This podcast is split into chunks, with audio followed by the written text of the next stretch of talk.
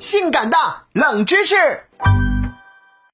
嗨，各位好，我是宇轩，欢迎收听《性感的冷知识》。如果你听说老虎和狮子成为了朋友，可能觉得这有什么好惊讶的呀？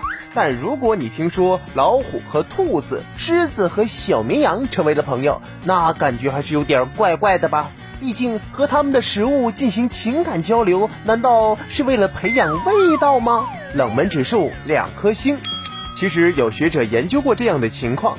在自然环境中，如果不能保证自己衣食无忧，那么没办法，再乖巧的食肉动物也不会惯着那些能够成为它盘中餐的小可爱们。可如果在动物园中，这种吃了上顿不愁下顿的地方，那么对于动物来说，其他动物的陪伴可以说胜过了一顿可有可无的午餐啦。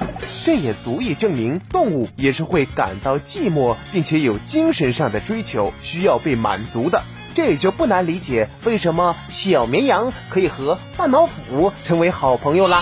从未听过如此性感的冷知识，这就对了。该说不说的啊，我爱护小动物已经到了顿顿都有的地步了。接下来，请各位继续收听其他节目吧。